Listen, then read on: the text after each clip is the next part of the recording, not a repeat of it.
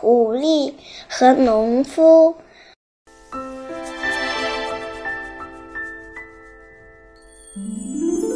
多伊和马丁是邻居。多伊一家勤勤恳恳、老老实实的靠种地为生，马丁却成天不务正业，只会用烟熏狐狸，所以他们就靠此为生了。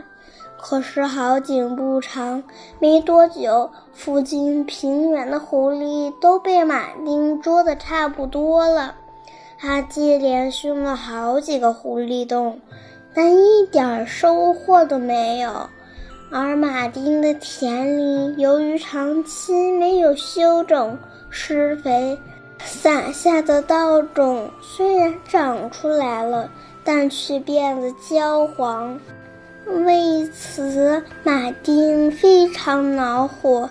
同时，被马丁弄得家破人亡的狐狸，也在咬牙切齿地寻找复仇的机会。一天，马丁在多伊的田里发现了一个狐狸洞。他连忙点燃一堆干柴，堆在洞口。然而十分钟过去了，一只狐狸也没出现。马丁气极了，他把一肚子的晦气都怪在了多伊身上。看到多伊田里的庄稼如此茂盛，不禁妒火中烧。